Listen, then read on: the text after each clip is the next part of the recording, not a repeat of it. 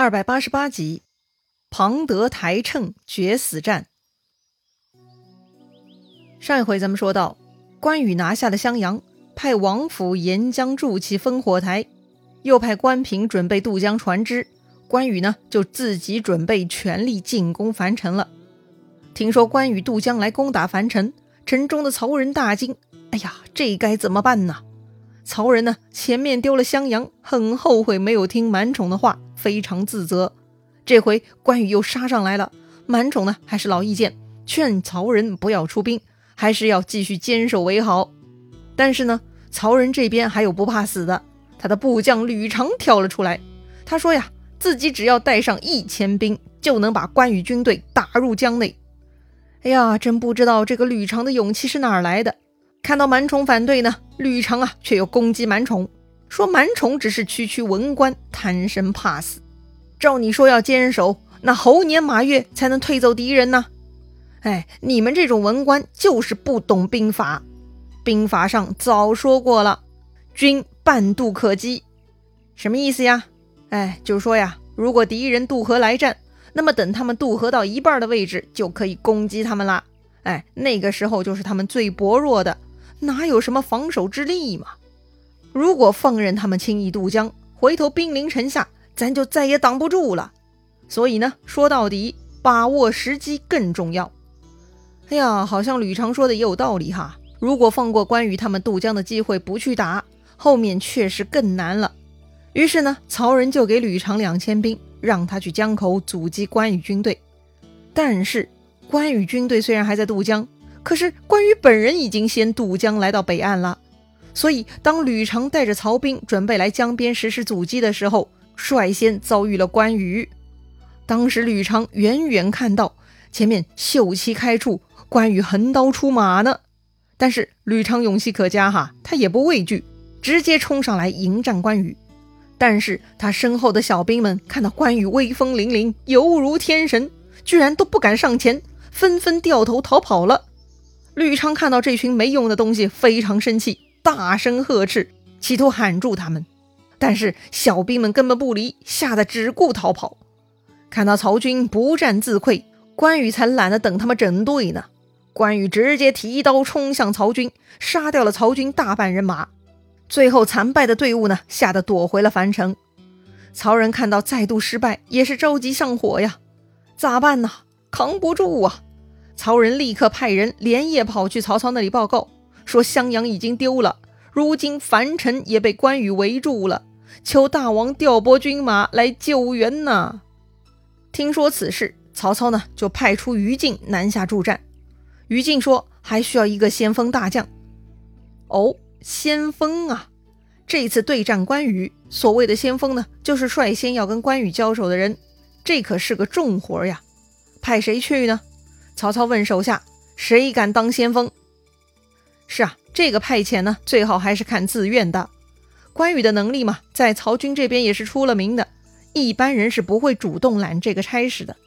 但是有一个人不同，他呢是后来加入的，他没有跟关羽当过同事，也没觉得关羽有啥了不起。哎，这个人呢，就是曹操在汉中收到的庞德。当然，庞德武功也不错，又不怕关羽。曹操是很高兴，也觉得派庞德去很合适。于是呢，曹操加封于禁为征南将军，加庞德为征西都先锋，让他们呢带领七路军前往樊城。这七路军呢都是北方强壮之士，领军将相有两名，一名叫董恒，另一个叫董超。这天呢，接到指令要南征，这董恒、董超啊就带上七路军的头目来参拜于禁。董恒他们对庞德当先锋有意见。就来提醒于禁了，他们有啥意见呢？董恒说呀，这庞德本来就是马超手下副将，是不得已才投降魏王的。如今他的旧老板马超在西蜀都当上五虎上将了，恐怕庞德不会真心对抗西蜀。更何况庞德的亲大哥庞柔也在西川当官，要是让庞德跟刘备的人接触，说不定就要反了。董恒说呀。让庞德当先锋进攻关羽，那就是泼油救火呀！泼油救火很形象吧？哎，就是火上浇油，那不但不能灭火，还会让火烧得更旺啊！所以呢，董恒他们劝于禁去报告曹操，让曹操换一个先锋。于禁觉得董恒他们说的有道理，就连夜向曹操报告了。曹操听了呢，也吓了一跳哈，于是立刻把庞德叫过来，二话不说，先让庞德交出先锋大印。庞德觉得奇怪呀，问曹操说了：“我正想为大王出力，大王为何又不用我了呢？”曹操也很直率哈，他说呢：“本来我也没啥猜疑的，只是……”如今马超跟你兄长庞柔都在西川为刘备做事，哎呀，就算我不怀疑你，哎，其他人也有想法呀。想法？啥想法呀？马超和我大哥在西川为刘备做事，哎，我就会背叛吗？庞德觉得很冤枉啊。庞德立刻向曹操磕头，脑袋撞在地上是咚咚直响，顿时是血流满面。庞德说自己自从在汉中投降了大王。感念大王厚恩，就算为大王肝脑涂地都不足以回报恩情。庞德还说，他年少时候跟兄嫂住在一起，他嫂子很刻薄，所以有一回庞德借着酒醉就杀掉了嫂子。此事呢，把他大哥给惹恼了。从那以后，兄弟翻脸，恩断义绝，发誓永不相见。所以他大哥在刘备那里，庞德是不会去的。另外说起马超。庞德呢也没有太高评价。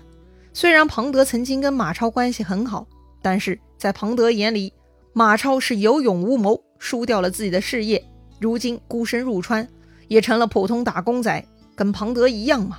大家各事其主，旧情也都成了过眼云烟了。如今庞德只念魏王厚恩，没有任何异心，请魏王务必明察呀。哦，原来如此啊。庞德确实看得很通透啊，曹操很高兴，可不是吗？原来马超是有地盘，好歹也算是个主公，跟着马超也不丢人哈。但如今马超也沦落到给刘备打工，庞德自然不必自降身份再去当马超的马仔了嘛。而且庞德跟亲大哥庞柔惹上了杀人仇恨，自然很难修复。哎，听到这儿呢，曹操已经没有疑心了，立刻上前把庞德扶起来，好生安抚。表示自己相信庞德忠义，说自己刚刚那番话，哎，只是说给其他人听的，让他们安心而已。既然如此，爱卿努力建功，你不辜负我，我也不会辜负你的。曹操这番话令庞德很感动，庞德拜谢曹操，然后回家，让匠人打了一口秤。秤是什么东西呢？是称东西用的吗？非也。秤这个字呢，现在很少见。左边是木字旁，右边呢是亲人的亲，这个字呢读秤，指的是棺材。哎，也就是说，庞德让工匠打了一口棺材，然后呢，他隔日又邀请所有亲朋好友来自己家中赴宴。庞德呢将新打好的棺材放在大堂显眼之处，亲朋好友看到棺材都吓了一跳啊！这庞德马上要出师打仗，怎么搞出这种不祥之物呢？庞德呢就跟大家解释了。说自己啊深受魏王厚恩，发誓以死报答。这次要去樊城跟关羽决战，如果庞德杀不掉关羽，必然会被关羽杀掉。就算关羽不杀庞德，如果战败，庞德也会自杀明志。所以呢，庞德准备了这口棺材，要么把关羽的首级放在里头带回来，要么就自己被杀放在里头被抬回来。哎呀，众人听庞德这样的解释，都叹息不已呀。却什么也说不出来，哎，这就是志向啊！临出发前，庞德呢又对自己的妻子李氏和儿子庞慧交代，说自己这次当先锋，应该要报效大王死在疆场上。如果自己死了，请妻子好好抚养儿子，等儿子长大之后为自己报仇。哎呀，这番话说的生离死别呀！老婆儿子呢都哭得稀里哗啦。你看，种种迹象表明。庞德并不鲁莽，他还是知道关羽的水平的。但是即便如此，庞德为了报效曹操，还是愿意以死为代价，尽力拼搏的。可见曹操拉拢人心的本事，哎，不可小觑啊！庞德出征前手扶棺材，又对自己的部将交代了：这次出门呢，就是要去跟关羽决一死战。所以庞德吩咐部将用这个棺材给自己收尸。或者呢，如果打赢关羽，就把关羽的首级带回来献给魏王。庞德的部将有五百人，这五百人听庞德的一番话，也是热血沸腾。将军如此忠勇，兄弟们自然要竭力相助的。这么一来，庞德呢，算是做好了出发前的动员大会了。当时，庞德一路作为先锋，是最早出发的，所以呢，很快有人将庞德动员大会的内容报告给了曹操。曹操听说之后很高兴，但贾诩呢，却提醒曹操说：“庞德一心要跟关羽决死战，不妙啊。”曹操一想，对呀，千万不可逞匹夫之勇。曹操呢，又派人去提醒庞德。说关羽智勇双全，千万不可轻敌，打得过就打，打不过就防守，千万别鲁莽。虽然庞德知道关羽厉害，但是旁人反复提醒，反而让庞德有些不痛快。哎，不至于到这个程度吧？庞德呢，暗中较劲，想着这回一定要打败关羽，砸掉关羽的招牌。话说关羽当时呢，他在军帐中休息，下面探马来报。说曹军的援兵来了，主将是于禁，带了七支精壮部队来樊城了。前部先锋名叫庞德，非常夸张，军前还抬着一口棺材，出言不逊，说要跟关将军决一死战呢。好，听到这话，关羽捋着自己那把飘逸的大胡子，是勃然大怒啊，说道：“天下英雄，听我之名，无不敬畏佩服。”庞德庶子胆敢藐视于我！关羽呢，立刻下令关平负责攻打樊城，关羽要亲自去斩掉庞德，出口恶气。关平却提出来要为父亲去战庞德，父亲身负重任，不可以泰山之重与顽石争高下。哎，关平嘛，把庞德比作顽石，觉得关羽不值得跟庞德这样的角色斗争。所以呢，关平要代替父亲去教训庞德。哎，关羽想想也对哈，就同意关平先去了，自己呢随后接应。关平领命，立刻提刀上马，就领兵去战庞德了。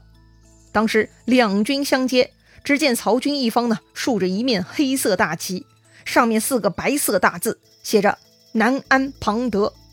这个旗帜颜色搭配啊，哎，是不是有点布置灵堂的味道啊？可见庞德当时制造的氛围有多么恐怖了。这个庞德呢，身穿青袍银铠，手拿钢刀，胯下白马，立于阵前，身后五百军兵紧紧跟随，还有几个步兵肩头扛着棺材呢，就站在旁边。